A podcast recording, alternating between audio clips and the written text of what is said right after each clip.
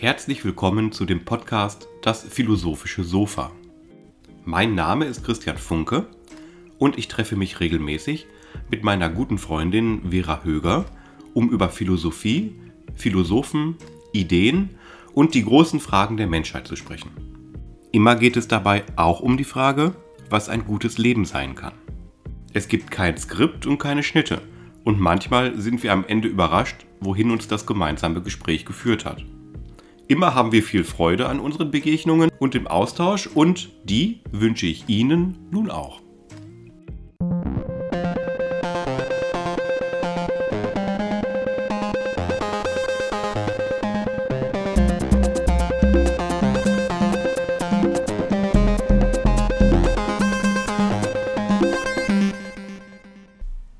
Auf dem Sofa ist diesmal die Vernunft das Thema.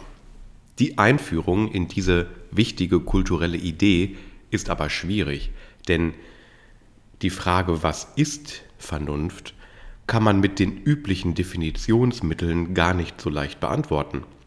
Vernunft ist nämlich gar keine Sache, die man leicht von anderen Sachen unterscheiden könnte. Sie ist schwer zu definieren, weil das Definieren ja selbst ein Akt der Vernunft ist. Wenn man über Vernunft redet, um sie zu definieren, müsste man sozusagen über das Denken und das Definieren selbst noch einmal sprechen.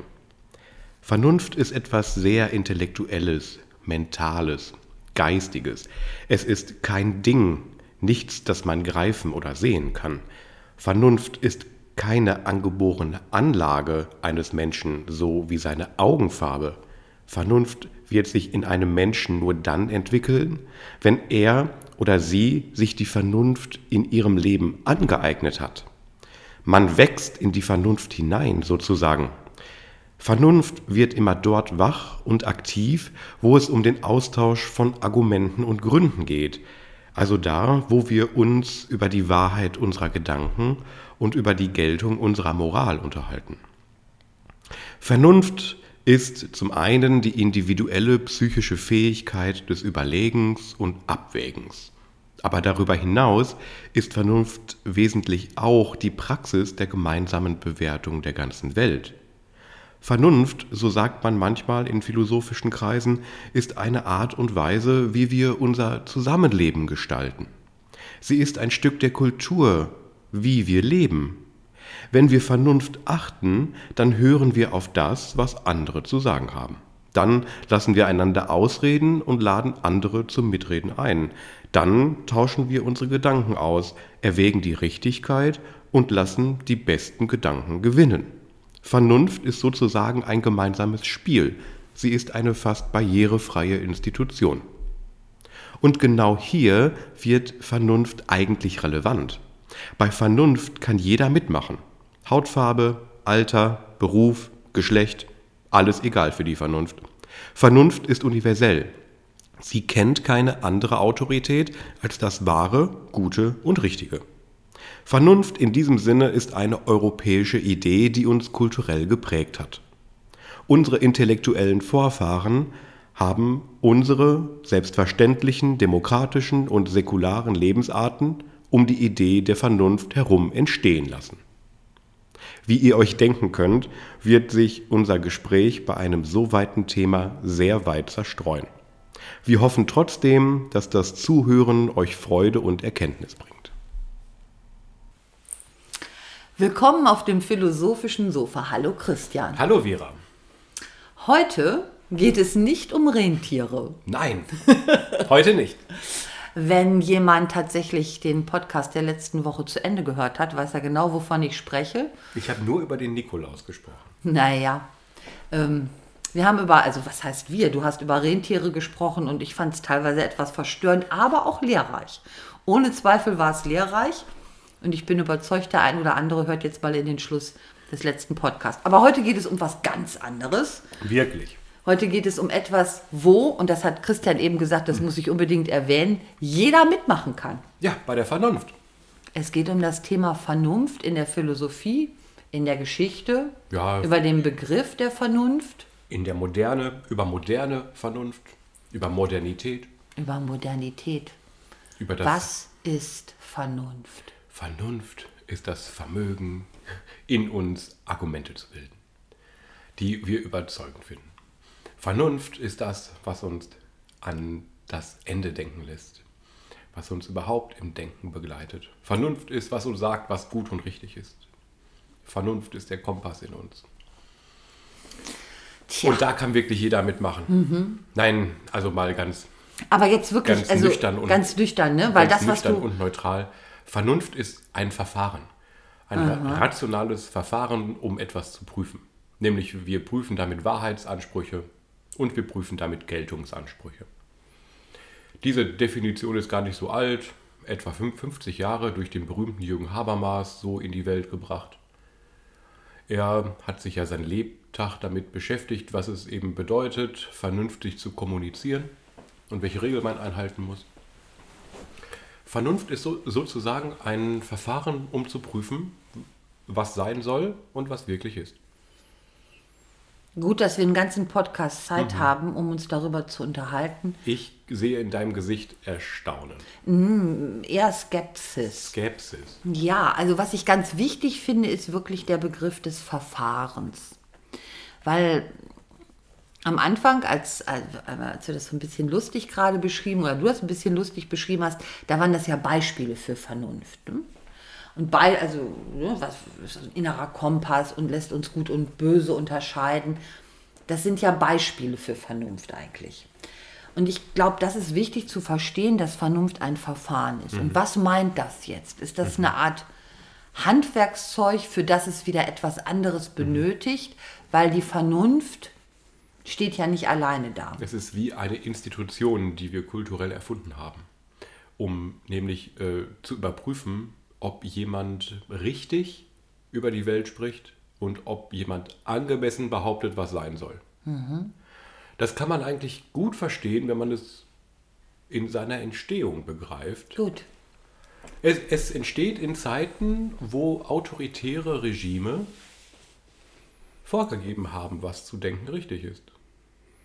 Ah, und die Vernunft setzt sich unter Umständen darüber hinweg. Richtig. Vernunft ist die Möglichkeit von jedem Bürger mitzureden, mitzuentscheiden und überhaupt zu prüfen, was richtig ist. Das kann natürlich ganz schnell in die falsche Richtung laufen. Ähm, weil wenn du das jetzt so sagst, glaube ich, gibt es, äh, könnte es Menschen geben, die sagen, ja genau das tue ich oder das tun ja viele, indem sie grundsätzlich sagen, das, was vorgegeben ist, ist falsch und ich möchte jetzt auch mal mitsprechen und ich sehe das so und so und ich empfinde das so und so. Und genau das ist die Neuerung, die in, in Europa kommt. Genau das, dass einfache Menschen ihren Mund aufmachen können und ihr Denken einfach als Einstieg haben. Nichts anderes. Nicht ihren Status, nicht ihre Rolle in der Gesellschaft, sondern ihr Argument. Und dass sie einen öffentlichen Diskussionsraum betreten, allein damit. Das heißt noch nicht, dass sie deshalb richtig sind. Das heißt nur, dass sie mitmachen dürfen. Ah, okay, ich verstehe. Also die Vernunft, vor der Vernunft sind erstmal alle gleich, weil Vernunft, wir sind alle vernunftbegabte Wesen. Vernunft ist so ein großer Platz, auf dem man sich trifft. Vernunft ist ein großer Platz, auf dem man sich trifft. Vernunft ist öffentlich. Vernunft ist der Raum der Gründe. Aber die müssen dann auch kommen. Ja, natürlich. Die Also, müssen auch schlagend sein, die müssen Die müssen schlagend sein und die müssen nicht Wir- beliebig sein, sondern durchdacht sein, argumentierbar Ja, sein. Genau, wir, wir halten heute argumentierbare Gründe meist im Zusammenhang mit Erfahrungswissen und mit Erfahrungswissenschaften für schlagend. Und wir halten Argumente aber auch für schlagend, die wir aus, aus der mathematischen Logik oder so entnehmen. Also wir können oft uns logisch überzeugen, indem wir auf die Voraussetzungen un unseres Denkens schauen. Oder wir überzeugen uns mit Blick auf Erfahrungswissen. Aber genau das ist, wenn man es geschichtlich sieht, eine Neuerung, die in Europa kam, mit großen politischen Konsequenzen, nämlich emanzipatorischen, wirklich befreienden Konsequenzen. Heutzutage, denke ich, hat man immer noch in der Welt, gibt es Regime und Systeme, die haben Angst vor europäischer Vernunft. Vor der Möglichkeit, dass jeder mitmachen darf. Ich denke da so an China, ich denke an, an Katar, ich Ja, denke klar, an klar. an all die. Gibt es sicherlich vieles, vieles aufzuzählen. Europäische Vernunft. Und europäische Vernunft ist in sich eine Idee, die ist so unschlagbar, die ist nämlich universell. Also jetzt muss ich erstmal einhaken. Ich sehe, äh, ihr und Sie können das ja leider nicht sehen, Christians Augen leuchten, Ja. der findet es gut. Ich gehöre zu den Priestern der Vernunft. Wunderbar. Also das klingt ja auch sehr charmant und äh, sehr überzeugend. Jetzt muss ich aber noch mal fragen, du hast gesagt, so in der Form vor 50 Jahren, Habermas, was war denn vorher Vernunft?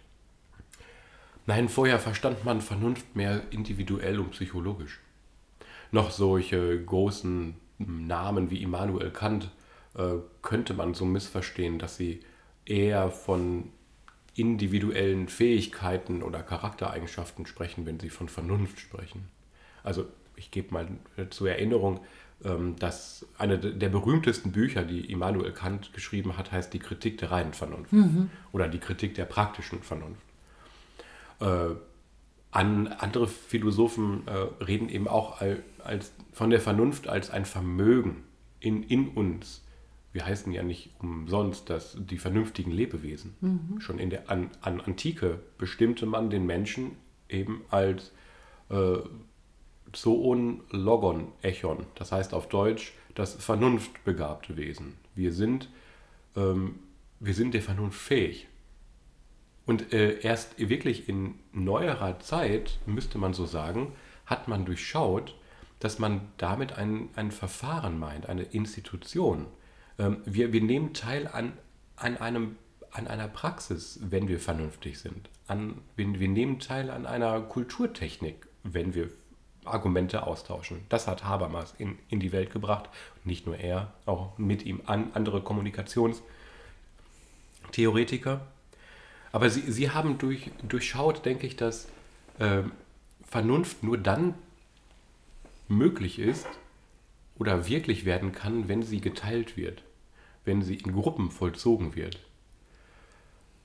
Das, ähm, vorher war sie so, sowas wie Genie, sowas wie ein individuelles Geschenk, hohe Intelligenz vielleicht, das waren Menschen, denen man sehr viel Vernunft zutraute.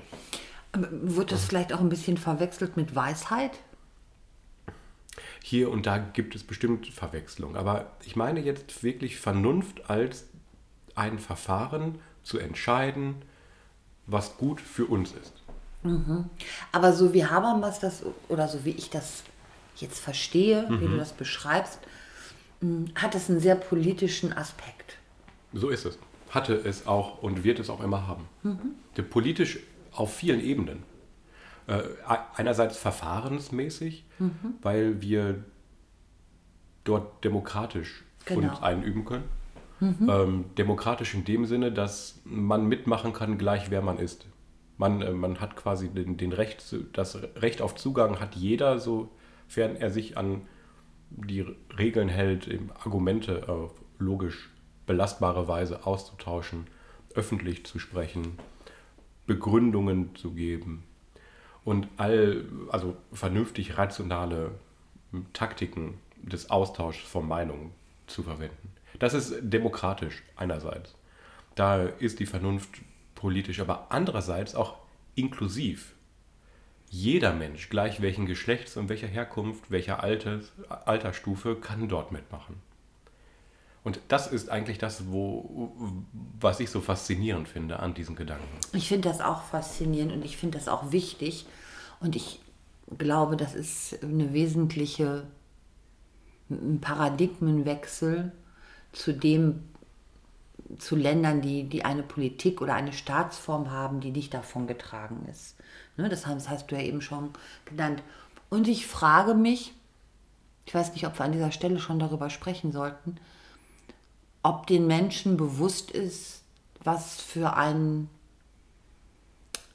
hehres Gut das ist.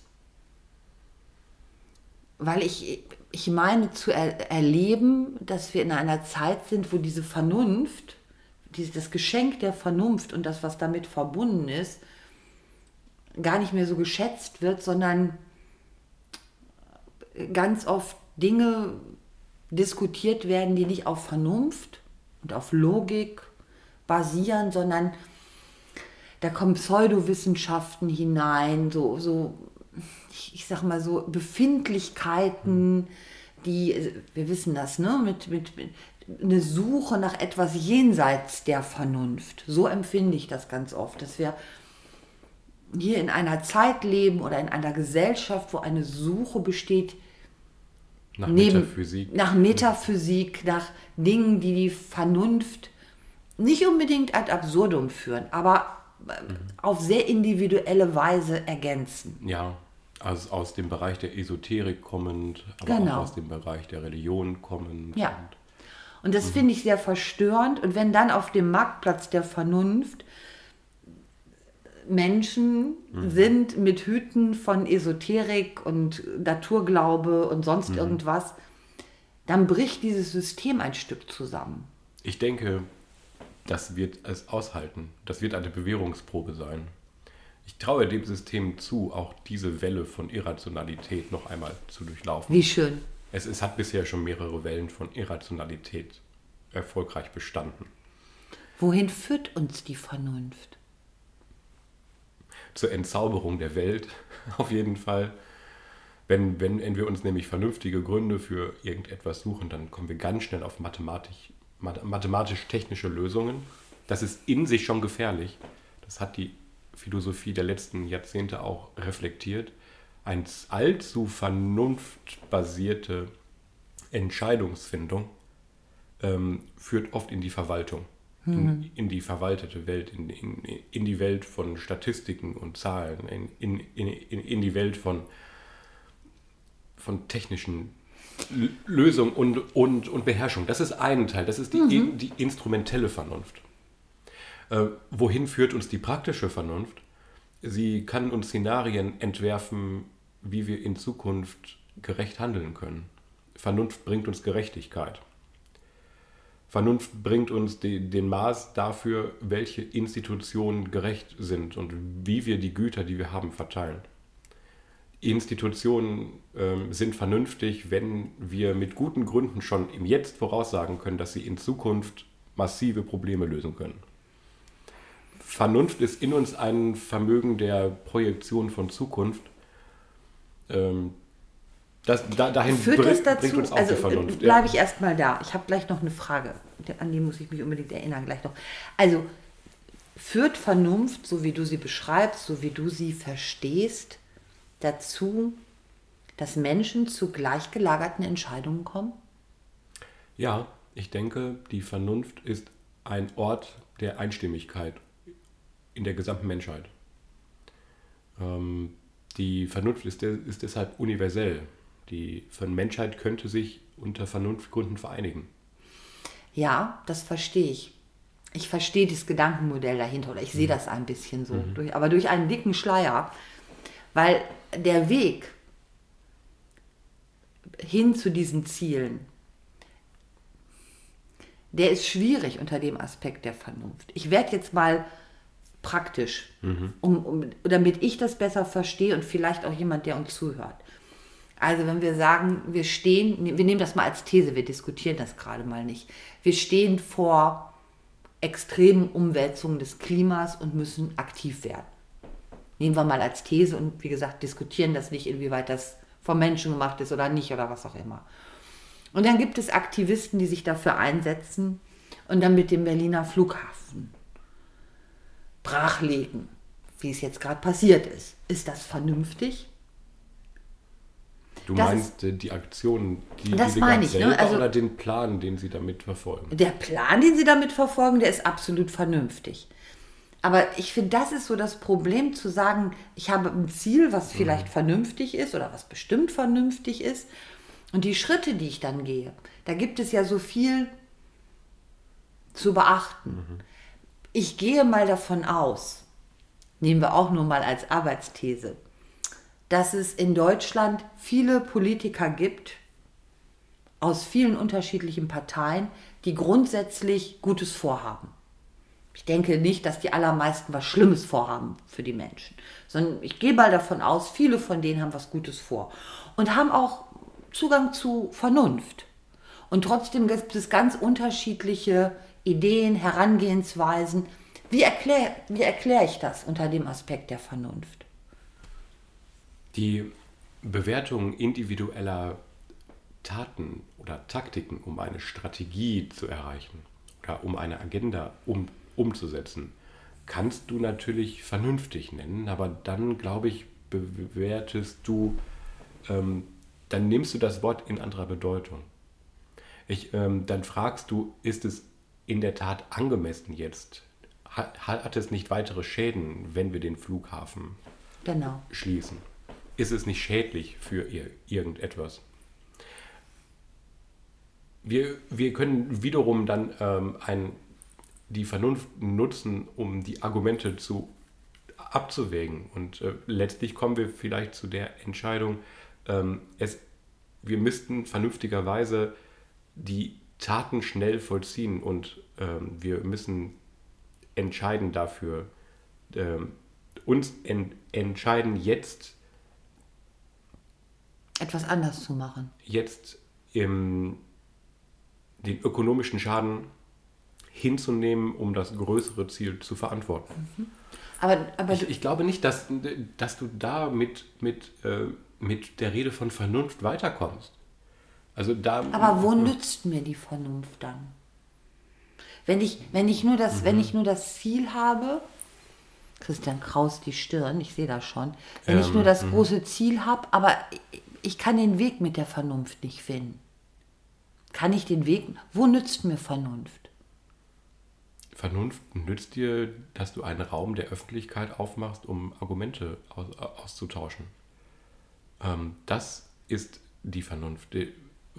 Das nützt dir, weil du damit kooperieren kannst. Dam- Damit können sich Menschen abstimmen. Okay, das verstehe ich. Was, was der Nut also das ist großer Nutzen, das ist sel selbstverständlich für uns.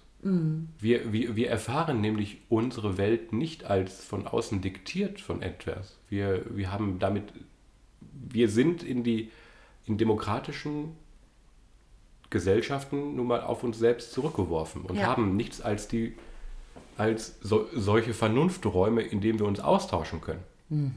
Aber die, die, die Vernunft selbst bringt nicht die eigentlichen Maße. Ich verstehe. Was das Klima angeht, müssen wir nun mal die objektive Wirklichkeit betrachten und äh, dann müssen wir ma Maßnahmen treffen, die, die sich nicht aus Vernunftgründen herleiten, sondern aus gut. empirischen Gründen. Gut. Das finde ich ganz wichtig, das zu unterscheiden. Ich finde es ganz ähm, eigenartig, stets danach zu fragen, was nützt mir etwas? Denn Nutzen ist wiederum einer, einer Denkart entnommen, die auch eine, Abart der Vernunft ist, nämlich der instrumentellen Vernunft. Aber da fragt sich die Vernunft eben nach ihren eigenen Gründen. Das geht auch, also das kann wirklich in, in, in die Katastrophe führen, weil wir dann nach später irgendwann fragen, was, welchen geldwerten Vorteil habe ich denn durch, durch welche Taten? Stimmt. Verstehst du? Ja. Kann Vernunft auch schaden? Ja, absolut. Ähm, jetzt stelle ich mal eine These auf, die einen Umfaktor hat. Also erstmal ähm, der planmäßige äh, Mord der Juden im Dritten Reich war vernünftig. Und damit meine ich eben jetzt was anderes als richtig. Ich meine dann da, damit nehm, nämlich geplant. Das war beherrschbar gemacht. Äh, Vernunft ist, ich verstehe, und das unterstreiche ich jetzt vielleicht nochmal dreimal, ähm, wie so oft in der Philosophie, wenn sich Philosophen zu Wort melden, benutzen sie Wörter in einer Bedeutung, die der allgemeinen Bedeutung von Wörtern oft fremd ist. Ja. Wir sind daran gewöhnt, vernünftig zu bewerten im Sinne von, wie schnell können wir unsere Ziele erreichen oder wie, welchen Vorteil haben wir von etwas. Also ist es vernünftig, Philosophie zu studieren? Gewiss nicht. Äh, ist es vernünftig, Chinesisch zu lernen? Kommt drauf an. Kommt drauf an. Ist es vernünftig, jetzt äh, Blumen zu züchten? Nein, das ist mehr ein Luxus so. Nein, wir, wir verknüpfen im allgemeinen einen Sprachgebrauch und ich meine den von der Straße und den Medien und der Politik, auch von vielen Aktivisten verknüpfen wir vernünftig oft mit besonnen, äh, denk an, an deine Ersparnisse, äh, äh, denk an deine Mittel, äh, sei gut bürgerlich. Das ist ein sehr, ich würde fast sagen, bigotter Begriff von Vernunft. Mhm. Ähm, diese Bigotterie will ich gar nicht mit, mitmachen. Vernunft ist eben in, so wie ich spreche, und ich weigere mich, das Wort zu wechseln. Mhm. Ich, so wie ich spreche, ist Vernunft etwas, was in uns Projektionen der Zukunft erlaubt. Und Vernunft ist das, was uns Gründe austauschen lässt. Vernunft ist auch das, was äh, uns ohnehin nur den Raum der, des Denkens gibt, den wir haben, um, um über unser eigenes Leben zu entscheiden. Das ist ganz ja. wichtig. Deswegen habe ich auch, ähm, ich bin auch froh, dass ich so ketzerisch frage zwischendurch und ja. dass wir auf diese Themen kommen, weil unsere Zuhörer eben ja nicht alle Philosophie studiert Nein. haben und, und sicherlich auch wollen diesen, sie es vielleicht wissen. Sie wollen es wissen und wollen verstehen, wie man diesen Begriff Vernunft, mhm. so wie du ihn jetzt beschreibst, zu verstehen hat. Weil das ist ja äh, eine Vokabel, wenn man so will, ja. ne? die einen festen Inhalt hat und eben nicht diesen langläufigen, äh, der überall irgendwie mhm. damit in Zusammenhang gebracht wird. Das freut mich, das besser zu verstehen und auch eben nicht diesen Anspruch an Vernunft zu haben, dass Vernunft an jeder Stelle jedes Problem regelt. Nein, das kann sie gar nicht. Das haben Menschen mal behauptet. Ich, im Nachklang der deutschen Philosophie ganz oft haben das Rationalisten behauptet, man müsse nur auf die selbst einleuchtenden Gründe achten und all so etwas. Ich glaube, die, dieser Anspruch der Vernunft oder dieser an, an, die philosophische Anspruch daran durch Vernunft zu entdecken, wie die Zukunft zu gestalten ist, das geht nicht. Äh, Vernunft ist eher etwas, was den Raum eröffnet, in dem wir eine Lösung finden. Mhm. Und dieser Raum ist eben stets demokratisch strukturiert. Der Raum ist öffentlich. Der Raum ist auch gerecht in, in gewisser Weise. Die, die Metapher des Raumes ist ja eigenartig, aber mhm. es entsteht da wirklich ein Denkraum, wo wir Gründe austauschen können. So wie wir ja. heute, wie du jetzt Vernunft beschreibst, verstehe ich das richtig, dass dann zum Beispiel in einem in einer Diktatur, die ist nicht von Vernunft bestimmt. Die hat keine mh, hm, Diskursräume, mhm. so, so, wie man das heute nennt. Ja. Die hat keine Öffentlichkeit. Wenn Der, Diskursräume nicht vorhanden sind oder geschlossen werden, ja. wofür ist das ein Zeichen? Das ist ein Zeichen für autoritäre Herrschaft. Das ist ein Zeichen für ähm, außen Handeln. Das ist eine Zeichen, ein, ein Zeichen von Macht, die ihren Bereich über das Denken der Menschen legen möchte. Immer wenn etwas im Geheimen geschieht, immer wenn, wenn, wenn etwas ähm, durch Gründe, die wir normalen Menschen nicht verstehen, wenn sich weise Männer in Räumen zusammentun, um über die Welt nachzudenken, dann passiert etwas Falsches. Hm. Das, das ist, ist gut, dass du das sagst. das ist eine Konsequenz aus der Vernunftrevolution, die im Sinne der Aufklärung in Europa stattgefunden hat, die die moderne ist. Also die moderne Zeit in Europa ist die Zeit der Vernunft. Und die Zeit ist noch nicht zu Ende. Sie hat einige Macken, sie kriegt Risse. Wir leben ja in der Postmoderne aber diese Zeit ist nicht vorbei. Und immer dann, wenn Diskursräume eingeschränkt werden, ist es eigentlich Zeit, sich diese, sich individuell mal wieder zu besinnen darauf, dass man selbst denken muss und dass man an die Stelle jedes anderen sich selbst denken muss und dass man mit sich selbst übereinstimmt denken muss und man Öffentlichkeit verlangt. Weißt du, das beginnt ja eigentlich schon bei Sokrates rechtfertige dich, sagt er. Wenn er, er gibt seinem Gesprächspartner immer die Aufforderung, ah, du behauptest etwas, gib doch die Rechtfertigung. Und damit sagt er, ich akzeptiere nicht, dass du mir das sagst, weil es aus Tradition gilt. Mhm. Er kriegt nämlich, das kriegt so Sokrates immer, er, er kriegt immer die Antworten der Tradition. Er, wenn er fragt, was ist Tapferkeit, kriegt er eine Antwort von Soldaten mhm. aus einer soldatischen Kultur. Aber er sagt, warum? Nein, sag, sag mir doch den echten Grund. Warum, denkst du so? sagt er in gewisser Weise. Wenn er fragt, was ist Frömmigkeit, äh, krieg, krieg, kriegt er die Antwort des Priesters. Aber damit ist er nicht einverstanden. Er fragt, gib mir doch einen, einen Grund, den ich nachvollziehen kann. Mhm. Die Nachvollziehbarkeit, das ist der Aspekt der Vernunft. So, ja. wir, haben eben, wir haben eben gesagt, du hast das gesagt, Vernunft ist äh, das Thema der Moderne und hat begonnen, dieser Gedanke sich so stark durchzusetzen mit der Aufklärung. Dann lass uns doch kurz oder sag kurz, wann, wann dämmert die Aufklärung in Europa? Ungefähr. Sie dämmert mit John Locke in Großbritannien, als das Bürgertum sich gegen die Kirche durchsetzen möchte. Sie dämmert im Vorfeld der französischen Revolution in Frankreich und sie dämmert in den Universitäten Deutschlands und erreicht dann bei Immanuel Kant und vorher schon 40 äh, Jahre, 50 Jahre vorher. Ähm, man spricht ja immer von der heiligen Trinität, der, der, der europäischen Philosophie. In England, Frankreich und Deutschland passiert immer zeitgleich irgendetwas. In der, in der Aufklärung in England und in Schottland, man spricht ja von der schottischen Au mhm. Aufklärung auch, entsteht eine große Skepsis in Bezug auf die Autorität des Wortes aus der Bibel. Mhm.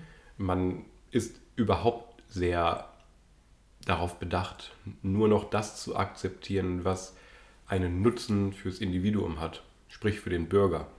Ähm, die Bürger als, als eigenständige soziale Klasse beginnen sich her herauszuarbeiten und vertreten eine Philosophie, die besagt, dass man unter pragmatischen Hinsichten und unter dem, was sich als gut herausstellen wird, bitteschön, das Gute bestimmt. Das Gute ist das, was weltlich ist. Das Gute ist das, was wir in der Welt schaffen können, sozusagen. Mhm. Und sie akzeptieren nicht mehr die Antworten der Kirche. Mit dem, die Kirche hatte eine großartige Lehre, die hieß die Lehre der zweifachen Wahrheit, die Veritas Duplex. Die Veritas du Duplex besagte, es gibt die weltliche Wahrheit und es gibt sozusagen die metaphysische Wahrheit.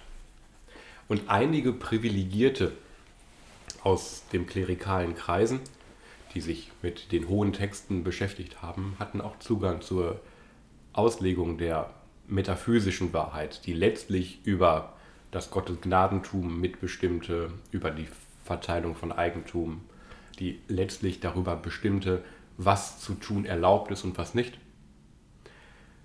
Und genau dagegen wandte man sich, gegen diese Zweiteilung von Wahrheit und gegen die Privilegierung auf den Zugriff von Wahrheit. Ich, ich erinnere nur an zwei Beispiele. Ähm, die, die Erfindungen der, der, der Bürger wurden verboten, weil sie nicht den Regeln der Kirchen entsprachen. Die, die Bürger durften keine Patente anmelden, denn das war verboten. Und äh, solche Sachen wie medizinische Erneuerung, also mhm. die Erforschung des Menschen in anatomischen Sachen, war auch verboten. Man durfte keine Leichen aufschneiden. Das, das waren göttliche Gesetze sozusagen, die bestimmten, dass alles so bleiben sollte, wie es ist. Und gegen sowas lehnte man sich auf. Und mit der Begründung dann, warum ist das eigentlich so? Äh, und dann krieg, krieg, kriegten sie immer die Antwort letztlich ja Gottes Wort, Gottes Wort, Gottes Wort. Und damit war man nicht mehr, nicht mehr zufrieden. Mhm. Also es gab so einen Druck aus, von, von innen sozusagen. Dann in Frankreich entwickelte sich das noch ganz anders. Da war diese politische Bewegung, dass man mit den Verhältnissen nicht, mhm. nicht mehr leben konnte. Und da entwickelte sich Vernunft. Ähm, es gibt ein, zu dieser Zeit einen berühmtes Traktat, das sind die Meditationen von René Descartes.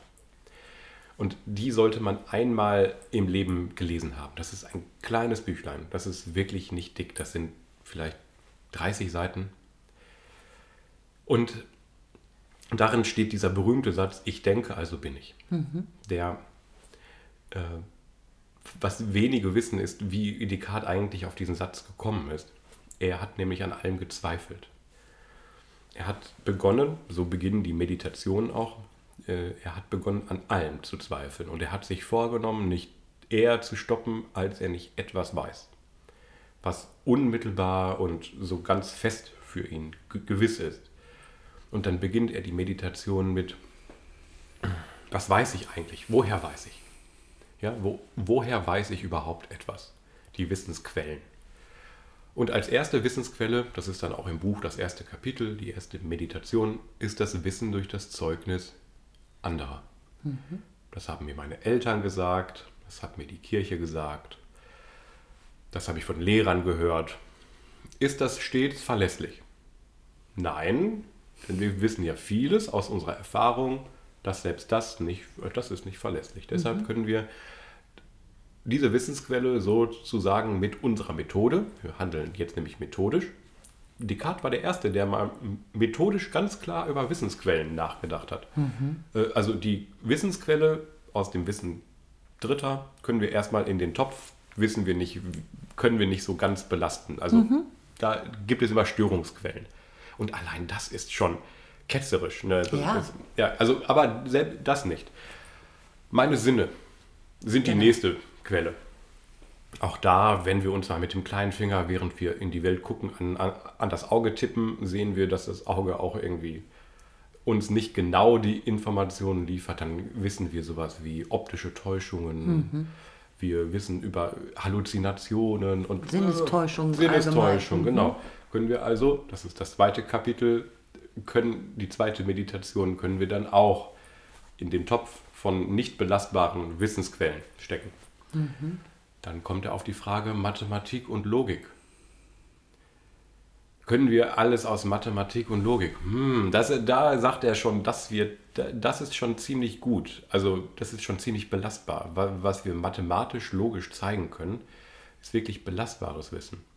Und dann führt er ein ganz berühmtes Gedankenexperiment an, nämlich das äh, vom, äh, vom bösen Gott, der uns systematisch täuscht.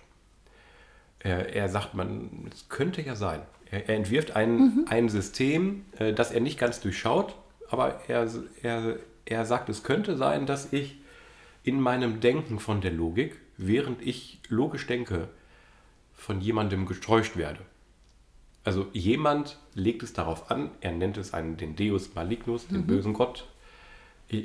Ein böser Mann legt es darauf an, mich zu täuschen.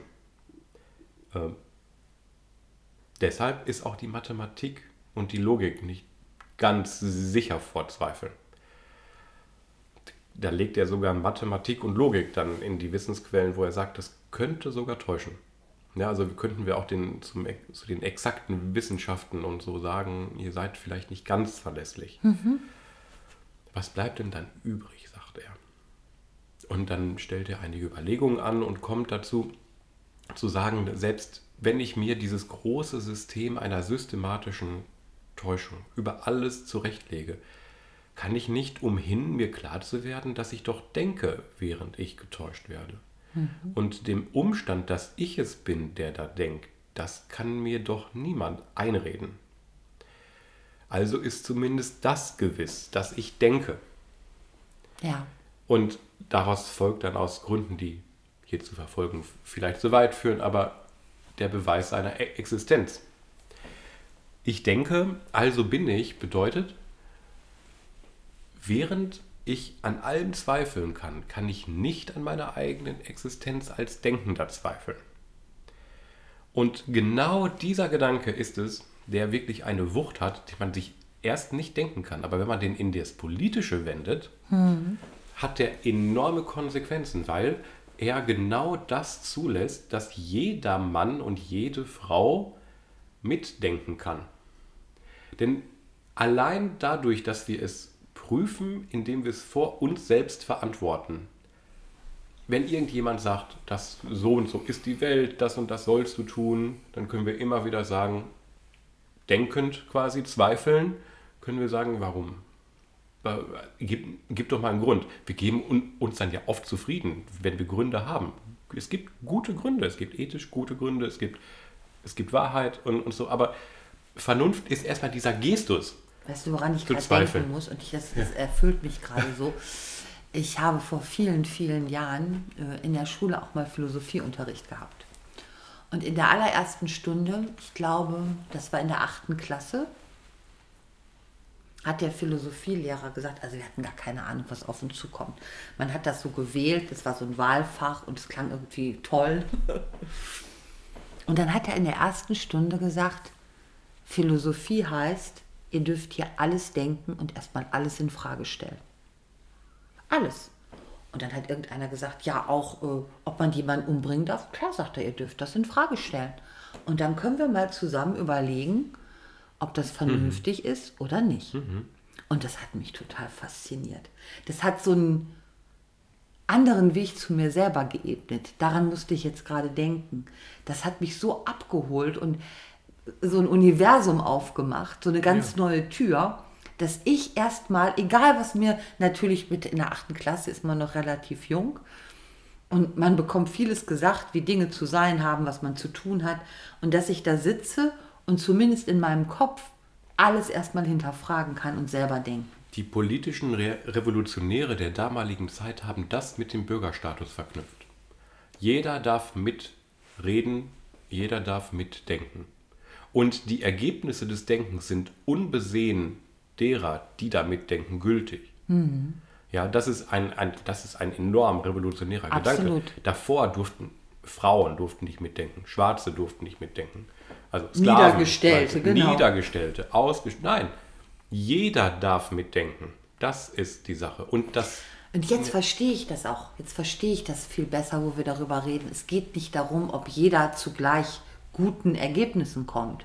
Das meiste, Sondern, was wir denken, ist ohnehin. So, es darf auch jeder Müll mitdenken, der ja. dumm ist oder der irgendeine Einschränkung hat. Aber ja. erstmal darf jeder mitdenken. Ja. Das ist toll. Und darin liegt etwas, was man erst nicht vermutet, aber da, da, darin liegt die mögliche Einstimmigkeit von Menschheit. Da, darin liegt ein Gedanke von Universalität. Ja. Denn das Ich von Descartes was, was jeder nachvollziehen kann, der überhaupt des Denkens fähig ist. Wer, wer eine Sprache beherrscht, in dessen Vokabular die Meditation von Descartes übersetzbar ist, hm. wird durch die Lektüre von Descartes, das verspreche ich, kann, kann jeder machen, ein, eine Selbstvergewisserung erfahren. Wir verlinken das, ja? Ja, von mir aus. Gerne. Also die, die Meditation von Descartes führt dich zu einem gesteigerten Selbstbewusstsein. Wenn, wenn du das vollzogen hast, was Descartes tat, bist du nachher dir selbst gewiss über deine Existenz. Und diese und die, die, die Ich-Haftigkeit, die er anspricht, können wir in uns selbst wiederholen. Er, das ist wie ein Echo. Wir, wir, wir können resonieren darauf, was Descartes sagt. Aber jetzt kommt, dieses Ich hat kein Geschlecht. Dieses Ich altert auch nicht mhm. wirklich. Äh, dieses Ich, das wird oft verbunden mit sowas wie ein wie dem göttlichen Funke, der in dir ruht. Mhm. Schon in der Antike hatten die humanistischen Denker und diejenigen, die meinten, die Menschheit könne sich vereinen, immer den Gedanken, die Menschen müssen ja irgendwas gemeinsam haben. Und das, was sie gemeinsam haben, haben sie immer im Denken. Mhm. Äh, in, wo auch sonst. Wo auch sonst. Auch in einer unsichtbaren Welt. Auch in einer Welt gar nicht so sehr der Körper. Ne? Mhm. Einer Welt der Gründe ist es eher. Das ist der Austausch von Logik, von Gründen und Argumenten. Dieses Ich hat universellen Charakter. Es hat keinen, keine Ethnie, es hat keine Hautfarbe, es ist unbestimmt in Bezug auf das Geschlecht. Aber dieses Ich ist dasjenige, was eintritt in den Diskurs. Es ist auch unabhängig von Kultur. Also Kultur verändert das nicht, die Möglichkeit, ja. äh, in diesem Raum sich äh, aufzuhalten. Genau. De deshalb ist auch die, dieser Raum e etwas, wo wir diesen Relativismus der Kulturen auch durchbrechen können. Das finde ich auch einen ganz wichtigen Aspekt. Darüber denke ich gerade nach. Ne? Also ich bin auch beruflich ganz viel mit interkultureller Sensibilisierung und solchen Themen befasst. Und es ist vielleicht auch ein Weg, wie man wie man dem begegnen kann, indem man nicht nur schildert, so ist die Kultur und so ist die Kultur, sondern sagt, was uns alle verbindet, ist die Möglichkeit des Raumes, sich in der Vernunft ja. zu treffen. Ja, wenn man nämlich in diesen Relativismus kommt, dann kommt man ganz schnell zum Akzeptieren. genau, Relativismus, habe ich ja letztes Mal schon gesagt, ist nicht mein Bereich. Nein. Nee, dann, dann sagt man ja, hier bei uns lässt man Frauen frei und mhm. es ist alles ganz schön, aber die, und da müssen alle die glorreiche Kultur Ghanas, da werden sie erstmal als Mädchen zugenäht und genau. Und, Oder- äh, und dann gibt es die Kulturen der Chinesen, die machen gerade, dass die Uiguren da eingesperrt werden. Ja. Und alles ist schön und alles ist eine große Ordnung der Welt und all, alles Und jeder hat so seinen- hat so nein, seinen und der Weg, genau. Universalismus in Europa sagt nein. Wenn wir dann bedenken, dass dieser Punkt vom Mensch jeweils ein Bedürfnis hat und dass wir in unseren Bedürfnissen auch gleich sind, dann können wir eben besagen, diese Kulturen handeln falsch, weil sie eben, äh, Mhm. Und dann können wir auch unsere eigenen Fehler betrachten wir natürlich Ja. genauso. Das ist ja auch, das ist ja, hat ja nichts von, von, von bornierten, wir, wir sind das Richtige und alle anderen sind falsch. Es geht nicht um uns, es geht um den Begriff der Vernunft. Ja. Und die Vernunft leitet sozusagen ein, ein neues Zeitalter ein. Der, das Zeitalter von Institutionen, die nicht mehr nach Regeln der Tradition gemacht worden sind, sondern die Menschen sich selbst gegeben haben. Das finde ich ähm, auch nochmal sehr bemerkenswert. Nämlich das ist das, was Aufklärung eigentlich bringt. Ähm, Karl Marx hat mal gesagt, ein, Aufklärung ist die ein, das Eindampfen aller Ordnung. Das Eindampfen aller so, sozial überlieferter Ordnung. Und er hat nicht ganz Unrecht damit, denn genau dieser Prozess, dass sich jede soziale Ordnung, jede Institution, jede Herrschaftsregel, all- jede Herrschaftsorgane sich rechtfertigen müssen dahingehend, ob die Regeln, nach denen sie verfahren, vernünftig sind, sodass alle vernünftigen Wesen in sie einstimmen könnten. Die, diese, diese Hinterfragung der Institutionen, die wir haben, führt dazu, dass sich solche verabschieden müssen, die autoritär sind und solche, die faschistisch sind. Also ich denke, Oder die sich, die sich in ihrer Gründung allein auf irgendeine Religion beziehen oder Ja. auf eine, äh, eine Kaiserfamilie, die Gott gegeben ist, also auch letztendlich eine Genau. Religion. Das ist alles, das trifft sich nicht auf dem Marktplatz der Vernunft. nein, die, äh, die Politik wird säkular deshalb. Ja. Die, die Politik wird nicht mehr theonom, nicht mehr das göttliche Wort oder sonst wie eine göttliche Ordnung hat dort das Sagen, weil es eben dann wiederum eine Autorität wäre, die über uns herrscht, die aber nicht von uns gekommen ist. Wir sind ja nicht so anmaßend, dass wir sagen, wir vertreten Gottes Wort auf Erden. Zumindest nicht die meisten von uns nicht. Und, äh, sondern wir machen hier auf Erden unser Gesetz, sozusagen. Da, da, das Gesetz der Vernünftigen. Genau, das, ist eben nicht wahllos. Das und nicht des Stärkeren, sondern Kant sieht die zukünftige Weltordnung in einer Friedensordnung von Republiken. Republiken sind Vereinigungen von Menschen, die ihre Vernunft dahingehend benutzen, dass sie über ihr eigenes Leben vernünftig entscheiden. Und Vertreter finden, die nach Vernunftregelungen Ämter übernehmen und was das für eine öffentliche schöne Leben. Idee. Das ist nämlich die, der Teil der Trinität, den wir noch nicht besprochen haben, die, Ja. die, die deutsche Aufklärung. Die, die, die wird dann nämlich sozusagen, die wird auch teils träumerisch, aber die wird, die steigert die Vernunft nochmal, sozusagen. Also die entstanden in Großbritannien als das Begehren der freien Bürger gegen die Kirche, ähm, ins Leben geweckt äh, durch die Revolution in Frankreich, wird, wird, wird das Ganze dann in Deutschland in der Aufklärung sozusagen ähm, reflektiert. Und ähm, solche Denker wie Im- Immanuel Kant auf, einer, auf einem hohen Ni Niveau sprechen dann von den ähm, sprechen davon, wie, wie man diesen universellen Gedanken einsetzen kann, um zukünftig Sittensysteme äh, und Gerechtigkeit zu organisieren und Staatensysteme und Friedensordnungen. Kant war der Erste, so verstehe ich das jetzt, der in Deutschland diesen Gedanken so stark aufgegriffen hat. Nein, Kant war der, Kant war, Kant ähm, hat ein eigenes Werk geschaffen, das, ähm, das seinesgleichen sucht in Deutschland. Das war nicht der erste Aufklärer. Ich bin leider nicht so der große vorkantianische Experte über Aufklärung. Es gab deutsche Aufklärung davor. Das war oft, war das die, das Aufräumen mit Aberglauben, das Aufräumen mit Mythen. Aber die, der Gedanke, den Kant hat, dass Aufklärung der Ausgang des, der Menschen aus ihrer selbstverschuldeten Unmündigkeit sei und dass deshalb der Prozess der Aufklärung äh, in Frankreich sozusagen real wurde oder dort die ersten realen, die ersten Kinderschritte gemacht hat, ähm, da, das kommt von Kant her. Du, du, er, es gab eine Ausschreibung der Akademie der Wissenschaften und äh, sie fragten alle, die mitmachen wollten, was ist denn Aufklärung? Und Immanuel Kant hat den Preis gewonnen, also die Jury hat für ihn entschieden.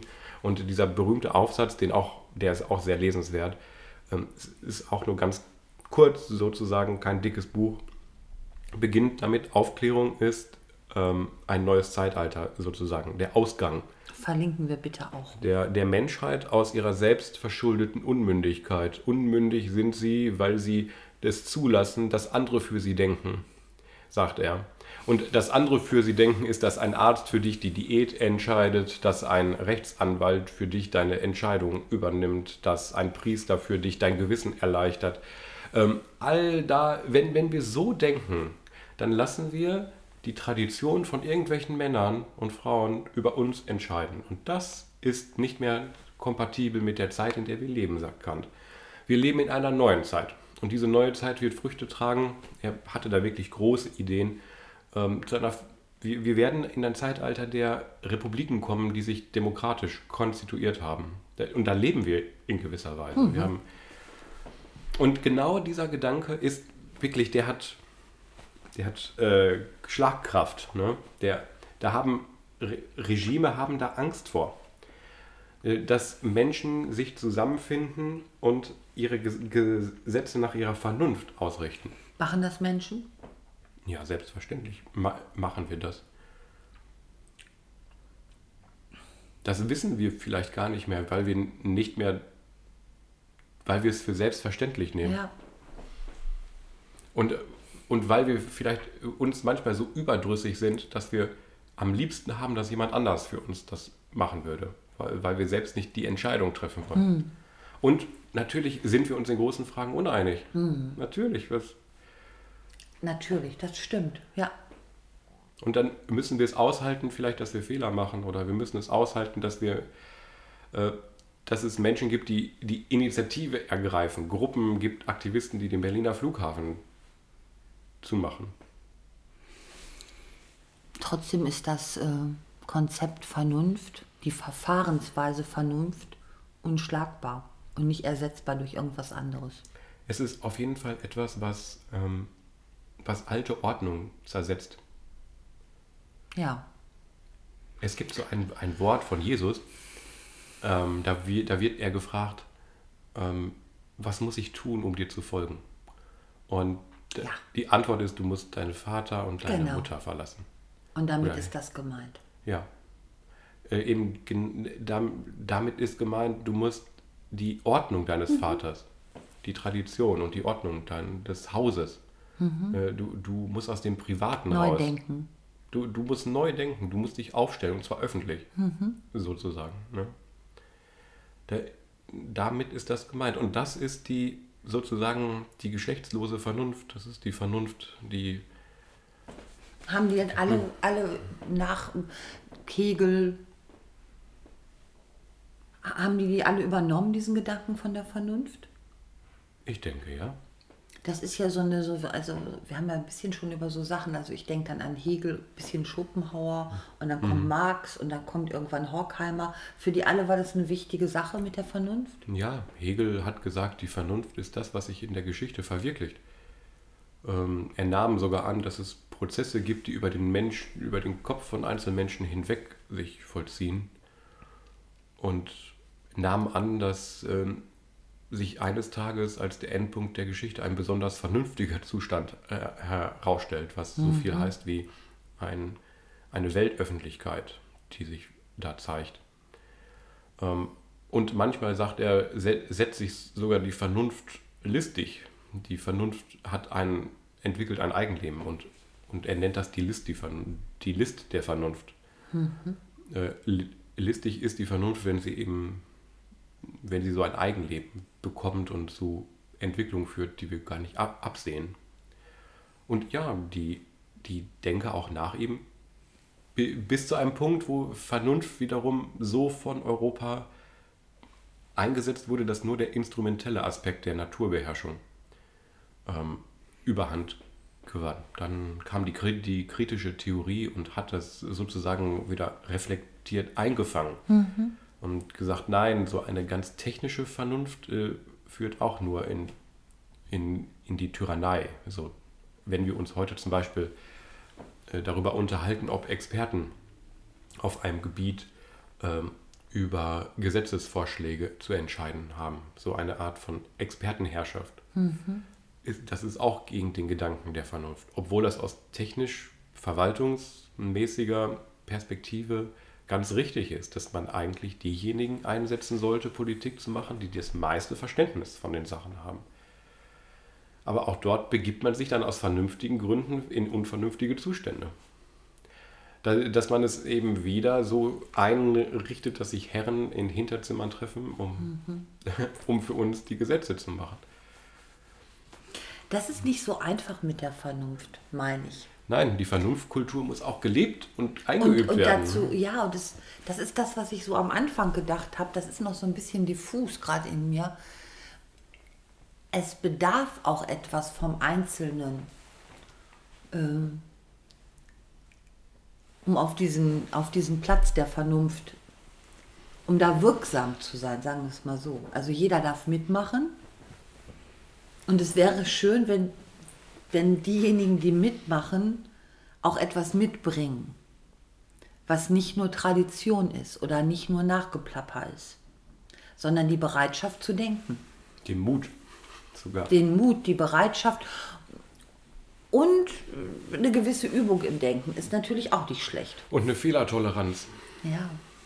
Also überhaupt die, das Ansinnen, Gründe vorzubringen und dann bereit sein, Gegengründe zu hören. Und überhaupt nicht zu meinen, nur deshalb, weil man den Mund aufmacht, hat man schon recht. Oder weil es irgendjemand anders auch schon gesagt hat, weil dann kommen mhm. wir nämlich dahin, wo wir eigentlich hergekommen sind. Ne, dann kommt es so mit, äh, der hat das schon immer gesagt und da hat das auch schon funktioniert und so war es immer schon. Das ist kein Argument. Dann trifft man sich zwar da, aber tauscht keine wirklichen Argumente aus. Ja. Und das finde ich ist der Teil, der wirklich nicht so einfach ist. Weil nehmen wir mal dieses Beispiel mit Experten, die etwas entscheiden. Wenn man der Vernunft folgt, sollten alle sich darüber verständigen und das wissen, was Experten sagen dazu und dazu dann eine Meinung, aber, aber nicht so ein, so ein Bauchgefühl, ich finde, sondern mhm. eine argumentierbare Meinung entwickeln mit Wissen und Information. Und das ist ja der Teil, der schwierig ist, weil der setzt ja etwas voraus. Da hat unsere Kultur ja eine andere Institution erfunden, der man quasi Vertrauen schenken kann, nämlich der Wissenschaft, mit je eigenen Kriterien für das Richtige und mit Kriterien, die dafür sprechen, wie dieses Wissen über die Generation erhalten bleibt. Also wir, wir, wir können sozusagen gewissen Menschen deshalb vertrauen, weil sie einen Universitätsabschluss haben. Mhm. Und wir brauchen das nicht selbstständig methodisch nachzuvollziehen, was sie behaupten, weil sie, sie selbst äh, bringen stehende Sätze, also äh, als, sich als wahr herausgestellte Fakten. Mhm. Aber kommen wir dann unter Umständen mhm. dazu zu sagen, dann machen das halt die ganzen Akademiker die regeln dann schon alles untereinander, weil die haben ja alle Spezialwissen. Wo bleibt dann die Verfahrensweise der Vernunft? Wenn alle ja. anderen nichts mehr dazu zu sagen haben, weil ja das, die mit Spezialwissen alles regeln. Das ist jetzt vielleicht vereinfacht dargestellt, weil über welche Gesetzeslagen reden wir denn gerade? Über irgendwie über nichts und alles auf einmal. Innerhalb des, äh, der Organisation des Staates gibt es ja diverse an der Organisation beteiligte Organe. Ja. Äh, und innerhalb je, je innerhalb dieser Organe gibt es einzelne Praxisformen, einzelne Handlungsschemen, die man vernünftig nennen kann. Absolut. Aber wenn man das jetzt mhm. auf, auf die, die Menge der Menschen ja. betrachtet, dann ist deren Akt die Wahl. Mehr passiert ja in der Regel nicht mehr. Das ist richtig. Und das ist auch vielleicht nicht im Sinne der Republik ähm, Stellvertreter zu wählen, die dann wiederum darauf vertrauen, dass andere Institutionen Genau. vernünftig handeln. Das meine ich. Also einerseits äh, sind wir vielleicht diesem Ideal näher als manch anderes Land oder manch andere äh, Staatsform. Und dennoch würde ich sagen, da ist noch durchaus Luft nach oben, weil es ist oft wirklich nur die Wahl. Wir müssen aber auch Vertrauen haben, und zwar aus vernünftigen Gründen. Äh, Vertrauen darauf, dass die Verwaltung, die es gibt, ähm, sich Vernunft un unterwirft, dass die Organisation des Staates in sich vernünftig ist. Und dass eben jeder, der ein Amt innehat, sich seiner Rolle in dieser Amtsstruktur selbst bewusst ist. Ich glaube, es ist viel zu viel Verantwortung für den Einzelbürger. Man sollte die Verantwortung für das rechte Handeln eher den Amtsträgern So. aufbürden. Und, äh, und den äh, oder sie daran erinnern, welchen Sinn ihre Rolle in, in dem vernünftigen Organisation der ganzen Praxis hat, Ja. an der sie teilnehmen.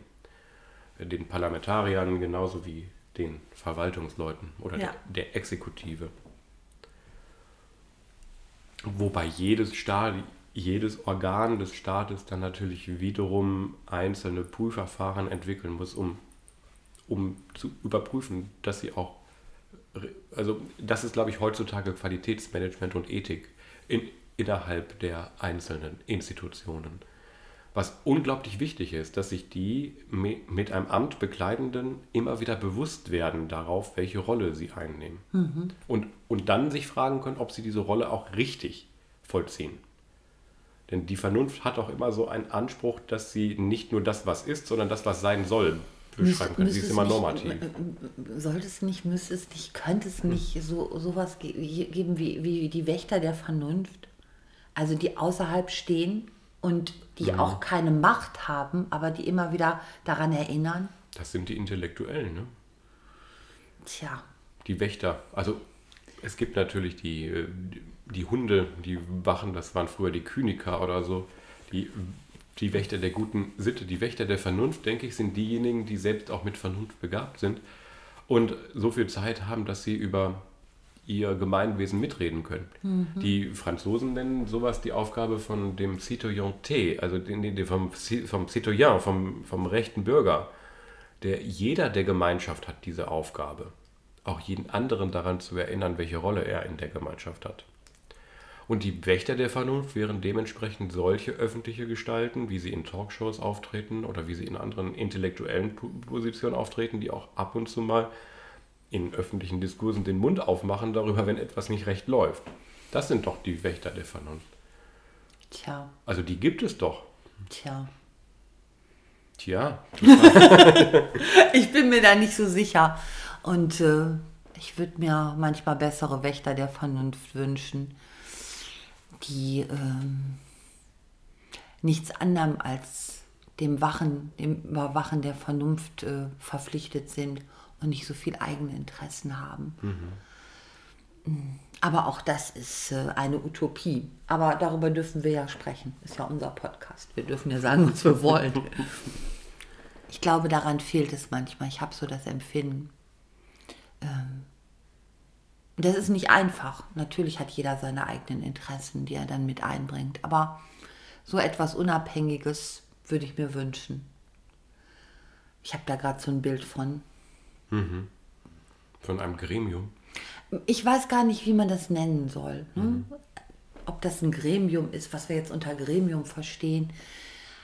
Menschen, die dazu in der Lage sind, von ihren Fertigkeiten her und die wirklich so ausgestattet sind, dass sie keine eigenen weitergehenden Interessen verfolgen müssen. Für Ämter, für Ja. wirtschaftliche Dinge, ne? dafür Ich- noch ich öfter ins so Fernsehen zu kommen oder so sonst irgendwas. Kontrollorgan auch für wichtig. Das muss man vielleicht nicht landesweit, mit, also mit landesweiten Befugnissen ausstatten. es geht gar nicht um Befugnisse. Mir geht es einfach darum, die, soll, die, sollen, die sollen natürlich nicht das Parlament kontrollieren oder, oder die Regierung, indem sie darüber stehen, sondern die stehen außerhalb. Ja. Und die erinnern. Ja. Die erinnern an Dinge. sowas wie einen Ältestenrat oder so Ja. ein Rat der Weisen oder so. Ja. wie man das auch immer nennt, das klingt jetzt so ein bisschen äh, antiquiert, wenn, wenn ich das so sage.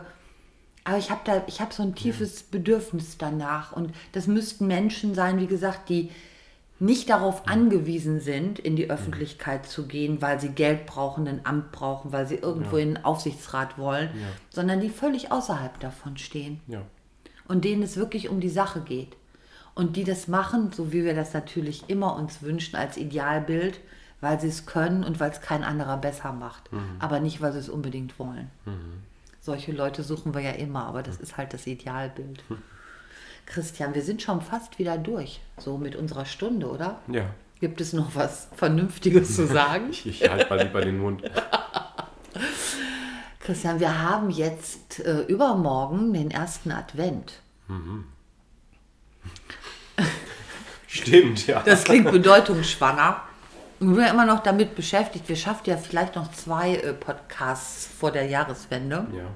Auf jeden Fall möchte ich noch irgendwas machen, was der Weihnachtszeit angemessen ist. Das sind so kalendarische Einordnungen. Ja, aber das gefällt mir gut. Ich möchte sowas. Ich weiß, du bist da, du, du bist dem entrückt, aber ich eben nicht. Wir werden darüber nachdenken. Was aber beim, Weihnachtliches. ja, so nicht klassisch weihnachtlich. Wir müssen jetzt nicht über die Weihnachtsgeschichte sprechen oder auf gar keinen Fall nochmal über den Nikolaus. Ich überlege mir was oder vielleicht auch zusammen. Aber worüber reden wir nächstes Mal? Was hatten wir nochmal gesagt? Ja, ich Hatten möchte ja nicht noch im mal Podcast? irgendwann auch über Faschismus sprechen, aber ganz Nein. bestimmt nicht in der Weihnachtszeit. Nein, nein, nein. Wir hatten, glaube ich, auch über Freiheit Ja, gesprochen. die Freiheit. Freiheit finde ich gut. Ja, Freiheit. Freiheit ist in meinem Bereich. Vernunft und Freiheit. Ja, was will man mehr? Reden wir nächstes Mal über die Freiheit? Gut. Okay, dann sind wir so frei. Das musste jetzt sein. Christian, ich wünsche dir noch einen schönen Tag und Ihnen auch. Tschüss. Bis zum nächsten Mal. Ciao.